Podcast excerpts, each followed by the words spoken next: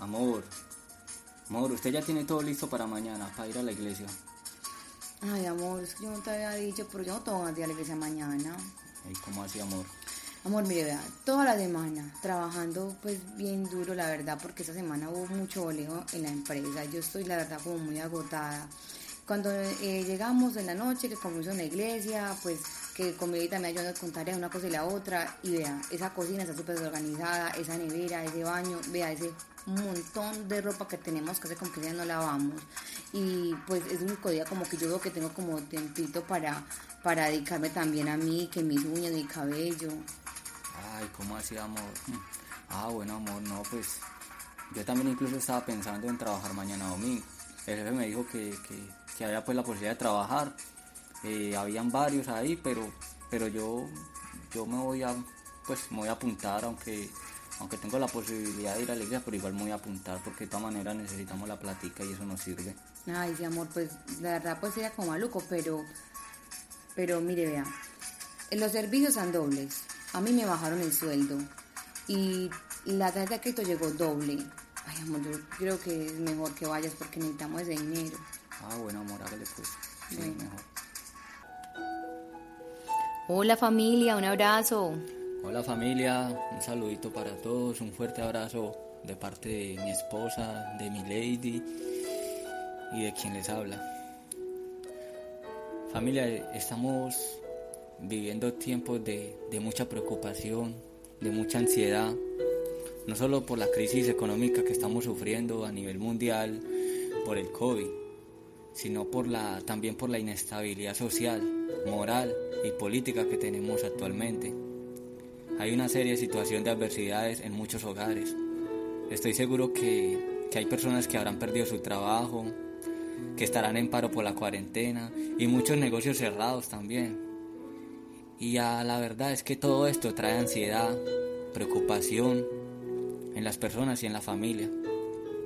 Yo creo que todos, absolutamente todos nosotros, por causa de nuestro pecado, tenemos temores, ansiedades, luchas internas, preocupaciones, afanes.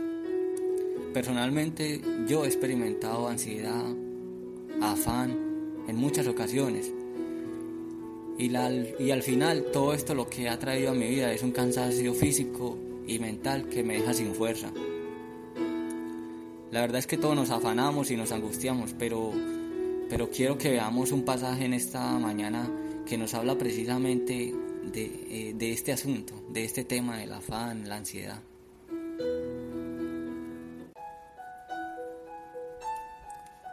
Mateo 6, 25, 34 las preocupaciones.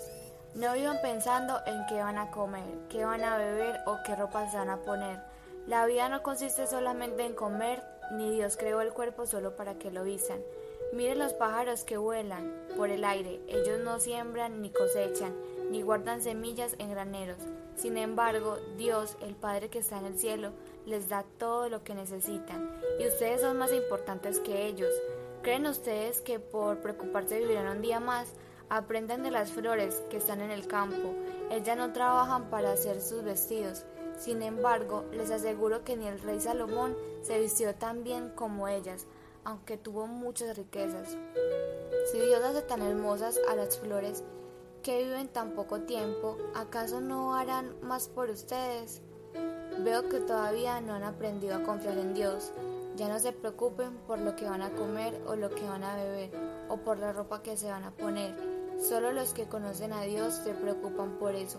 Ustedes tienen como Padre a Dios que está en el cielo y el Padre de Dios que está en el cielo y Él sabe lo que ustedes necesitan. Lo más importante es que reconozcan a Dios como único Rey y que hagan lo que Él les pide. Dios les dará su tiempo todo lo que necesitan. Así que no se preocupen por lo que pasará mañana ya tendrán tiempo para eso. Recuerden que ya tenemos bastante con los problemas de cada día. En este pasaje podemos ver que el mismo Señor Jesucristo nos dice que no nos afanemos por el día de mañana, pues el día de mañana traerá su propio afán. Aún así, muchos de nosotros hoy en día estamos afanosos por el día de mañana, buscando lo que llamamos éxito, corremos de un lado para el otro.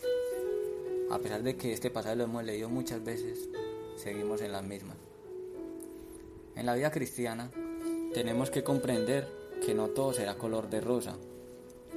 Tenemos que comprender que Dios no es un Dios de caprichos, ni que tampoco tiene una varita mágica esperando nuestros pedidos para simplemente mover su varita mágica y cumplirlos.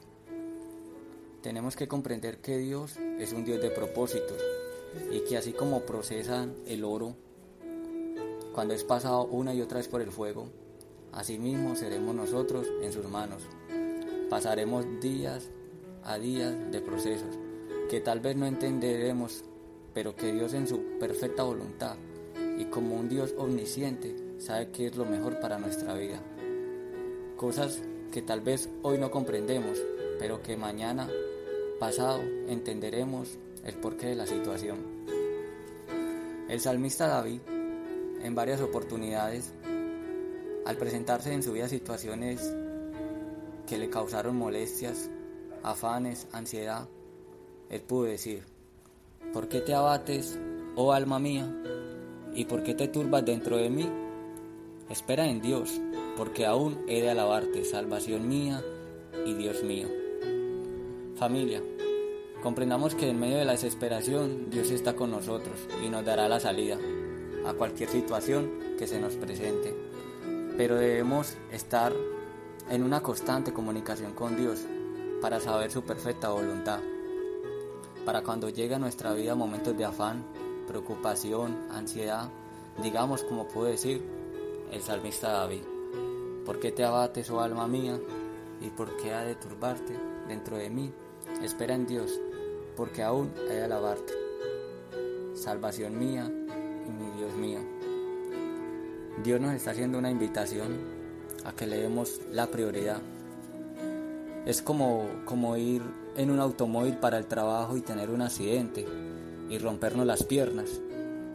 Y cuando nos van a llevar para el médico decir, no, es que tengo que ir a trabajar, es que es mi responsabilidad. Es ver la prioridad que Dios tiene en nuestras vidas. La preocupación es un sentimiento aterrador a tal punto de enfermar tu cuerpo, de comprimir tus músculos, generar dolor de cabeza, sentir cansancio y fatiga, producir estreñimiento, te da gastritis y se vuelve tan crónico como una úlcera. Todos esos sentimientos los experimenté antes de conocer el amor de Jesús. Padecía todo el tiempo de estas molestias. La preocupación para mí era mi diario vivir, hasta el punto de pensar en morirme junto con mi hija. Esa creía que era la solución a todos mis problemas. Me convertí en una persona muy depresiva, pero llegó la salvación a mi vida. Jesús me enseñó cómo enfrentar estas tormentas que ahogaban mi alma. En Efesios 4, 6, 7 dice, no se preocupen por nada, más bien oren y pídanle a Dios todo lo que necesiten y sean agradecidos. Así Dios le dará su paz, esa paz que la gente de este mundo no alcanza a comprender, pero que protege el corazón y el entendimiento de los que ya son de Cristo. Jesús nos dice que ningún problema vale la pena para quitarnos la paz. Por nada debemos sentirnos afanados.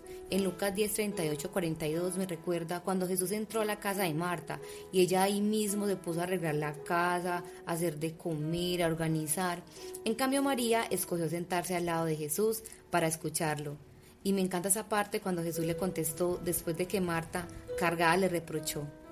Jesús le dijo, Marta, Marta, ¿por qué te preocupas por tantas cosas? Hay algo más importante, María lo ha elegido y nadie se lo va a quitar. Debió quedar Marta plop y desarmada.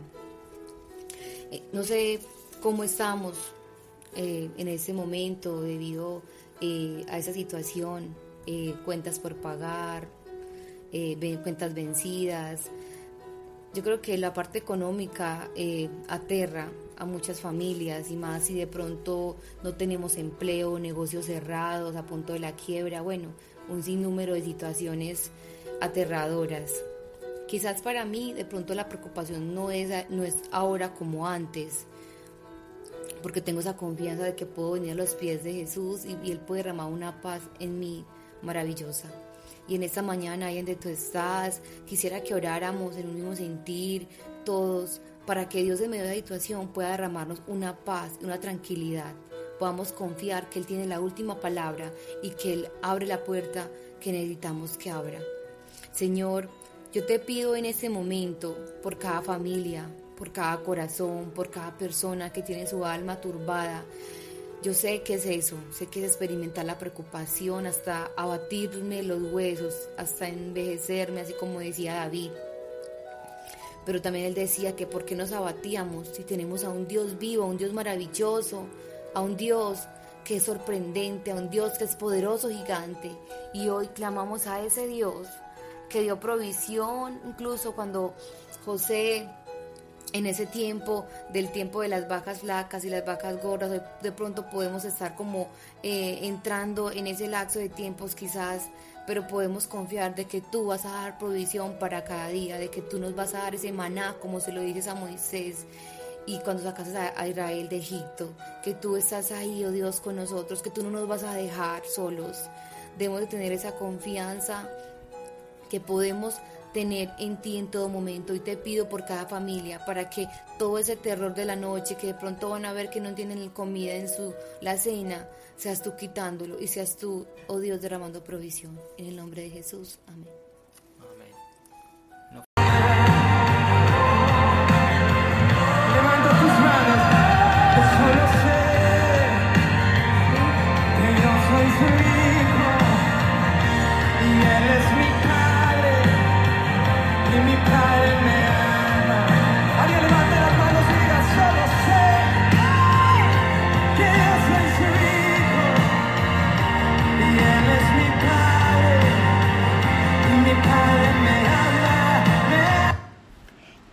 Grande es el amor de Dios? En Juan 3:16 dice, porque de tal manera amó Dios al mundo que ha dado a su Hijo unigénito, para que todo aquel que en Él cree no se pierda, mas tenga vida eterna. En este pasaje de Juan, considerando el pasaje más importante de toda la Biblia, declara la verdad para todo ser humano porque nos enseña la grandeza del amor de Dios, que estuvo dispuesto a darnos a su Hijo para demostrarnos que tanto nos ama. Muchos ya hemos leído tantas veces este pasaje que lo sabemos de memoria, pero no hemos reflexionado en la grandeza de ese amor del Padre por nosotros. La grandeza del amor de Dios. El amor de Dios se manifestó de una forma infinitamente gloriosa y generosa. Este versículo arroja luz sobre los siguientes aspectos de dicho amor. Su carácter, porque dice, porque de tal manera amó. Su autor, Dios, que fue el que amó. Su objeto, el mundo, la humanidad. Su don o regalo, el Hijo, el unigénito. Y su propósito, todo aquel que en Él cree no se pierda, mas tenga vida eterna. ¿Qué nos demuestra el apóstol Juan en este versículo? ¿Qué quiere Dios que entendamos? Vamos a ver cuál es el carácter de Dios. Dios es amor. De tal manera amó. Aquel amor es rico y verdadero, lleno de comprensión, es un amor que está en acción, el cual se remonta hasta la eternidad y fructificó en Belén y en el Calvario y se considera como un hecho grande, central y único en la historia de la humanidad. El amor de Dios también se puede apreciar en la grandeza de su propósito, que ningún hombre se pierda eternamente, sino que tenga vida eterna. Esa es la que necesitamos conservar, hermanos, buscar. Su autor es Dios. El amor solo puede ser conocido en base a las acciones que produce. El amor que solo consiste en palabras no es verdadero amor. Pero aquí vemos que Dios amó y Dios dio. La grandeza del amor de Dios se puede apreciar en que ha entregado lo más valioso que tenía, a su propio Hijo unigénito. Dios solamente tenía un Hijo que llevara su perfecta imagen. Y fue precisamente a este Hijo a quien entregó por los pecadores, por nosotros. El Padre nos entregó lo que más quería, a su propio Hijo. Sin duda, no existe ni existirá ese don tan precioso, una muestra más grande del amor sincero hacia nosotros, ese amor bello que Él tiene cada día por nosotros. Queda fuera de toda duda que se trata de un amor genuino, porque solo lo impulsa el interés hacia nosotros, sin ningún pensamiento egoísta. Es un amor dispuesto a entregarlo todo por el bien de la persona amada, sin calcular el precio de lo que se entrega. Y por último, Dios entregó a su Hijo amado para salvar a los rebeldes y desobedientes pecadores, aquellos hijos desobedientes que habíamos abandonado el hogar paterno en rebeldía y que con toda justicia merecíamos el castigo eterno. Por supuesto, ningún hombre en esta tierra haría algo parecido por aquellos que le odian, pero Dios es diferente a todos nosotros. Dios es Dios de amor. ¿Cuál es el objeto? El objeto del amor de Dios es el mundo. ¿Qué significa exactamente aquí en 3.16 este término? Las palabras, todo aquel que en él cree, indican claramente que no se refiere a los animales y plantas, sino a la humanidad. B. Tal como aquí se usa, el término mundo significa la humanidad que, aunque cargada de pecado, sujeta al juicio y necesitada de salvación, sigue siendo objeto del cuidado de Dios. La imagen de Dios se refleja todavía hasta cierto punto en los hijos de los hombres. Teniendo en cuenta el contexto y otros pasajes en que se expresa un pensamiento similar, podemos afirmar que esta palabra señala a la humanidad en un sentido internacional. Hombres de toda tribu y nación, no solo judíos, sino también gentiles. ¿Y cuál fue su don, su regalo? Que dio a su Hijo, el unigénito. Dios nos dio a su Hijo por una razón específica, para recuperar al ser humano del poder de Satanás. El deseo más profundo de Él es restaurar al ser humano para sí y nos dio a su Hijo para ser sacrificado. Nuestra salvación le costó a Jesús la vida. El amor fue la motivación de Dios para darnos a su Hijo, lo que se transformó en un acto de dar. Dios, Dios dio lo mejor que podía dar. Nosotros, en reciprocidad, debemos también dar de lo que tenemos, lo mejor de nosotros. Todo el énfasis recae en la asombrosa grandeza del don. El verbo dio se debe tomar en el sentido de dio para morir como ofrenda por el pecado. El plan de Dios sí funciona. La gente se salva porque Dios dio lo mejor de sí, porque primero dio antes de recibir. Él es nuestro modelo de dar y recibir. Sí. ¿Y cuál es el propósito del Señor? Para que todo aquel que en Él cree no se pierda, mas tenga vida eterna. Hermanos, Dios no nos ha dejado abandonados. Amó al mundo de tal forma que dio a su Hijo con este propósito. Que los que lo recibamos con confianza y fe permanente tengamos vida eterna.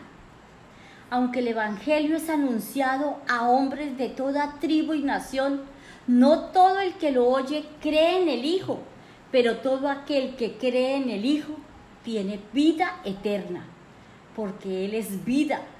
La palabra no se pierda quiere decir, se refiere a la condenación completa y eterna, de forma que el condenado queda expulsado eternamente de la presencia de Dios. Ojo hermanos, no nos perdamos. Aunque el amor de Dios es tan inmensamente grande, no servirá de nada a aquellos que no creen en Él por eso la única condición que Dios pone para la salvación es la fe. Y esa fe nos da en creer en el Señor. Esto está suficientemente claro y explícito. Sin embargo, mucha gente no lo quiere tener en cuenta e insiste en añadir sus buenas obras y méritos personales. Pero todo esto no sirve de nada. Es un hecho que no merecemos la salvación, sino que se nos ofrece en virtud de la gracia divina como un favor no merecido del Señor nuestro Dios y Padre. En cualquier caso, el amor de Dios es tan grande y generoso que no le impone a nadie por la fuerza o contra su voluntad. De esta manera, aquellos que rehusan creer se encierran en su propia condenación, mientras que los que depositan su fe en Él tendrán la vida eterna. Todos los hombres tienen ahora la posibilidad de elegir entre la vida y la muerte, entre la salvación y la condenación. Podemos concluir, podemos decir, hacernos unas preguntas. ¿Cómo es el amor de Dios? Reflexionemos en eso. ¿Qué tan grande es el amor de Dios? ¿Cómo nos ha amado Dios? ¿Qué tan grande es Dios? ¿De qué manera nos ama? Pensemos en eso. Seamos agradecidos porque Él nos ama infinitamente. Nos dio a su Hijo, ¿cierto? Entonces, ¿Le amamos nosotros como Él nos ama? ¿Somos dignos del amor de Él? Pensemos en eso, hermano. Pensemos en eso porque de ahí depende nuestra salvación. Esa salvación que tanto deseamos, hermanos. Luchemos por esa salvación. Amado Padre, bendito Señor, gracias por darnos ese entendimiento de tu palabra para que busquemos la salvación, la vida eterna. Gracias Dios porque tú nos diste tu hijito, Jesús de Nazaret, que murió por nuestros pecados, que vino a enseñarnos tu amor y tu misericordia. Gracias Jesús porque con tu sangre somos lavados, Padre bendito, sanados y restaurados, Padre. Gracias por esa unción poderosa del Espíritu Santo que nos liberta, que nos ayuda, que nos bendice, que nos guía, que nos protege, que nos llena, que nos salva. Gracias Espíritu Santo por tu amor, por tu poder y por tu gloria. Hoy decimos a ti, Padre, que reconocemos que tú eres nuestro Salvador, que sin ti no vamos a ninguna parte. Con tu presencia, Señor, vamos a todas partes y todo lo ponemos en tus manos poderosas. Bendice nuestra casa, bendice nuestro templo, bendice nuestras vidas. Bendice nuestra familia, bendice nuestros hijos, bendice tu casa, tu iglesia, Padre, bendice tus hijos, Señor, que reconozcamos que tú eres nuestro Salvador, que tú eres Dios Padre, Dios Hijo y Dios Espíritu Santo, que solamente en ti podemos confiar y creer. Gracias Dios porque tú estás con nosotros. El ángel de Jehová acampa alrededor nuestro. Gracias hermanos por esta momento de dedicación al Señor. Oren con sus palabras, háblele al Señor. No dejen de orar, no dejen de leer palabras, no dejen de cantarle una alabanza, no dejen de adorarle y decirle, papito lindo, tú eres lo máximo en mi vida. Que Dios los continúe bendiciendo, hermanos. Los amamos. Bendiciones y ojalá Dios permita que nos podamos ver pronto. Dios los bendiga.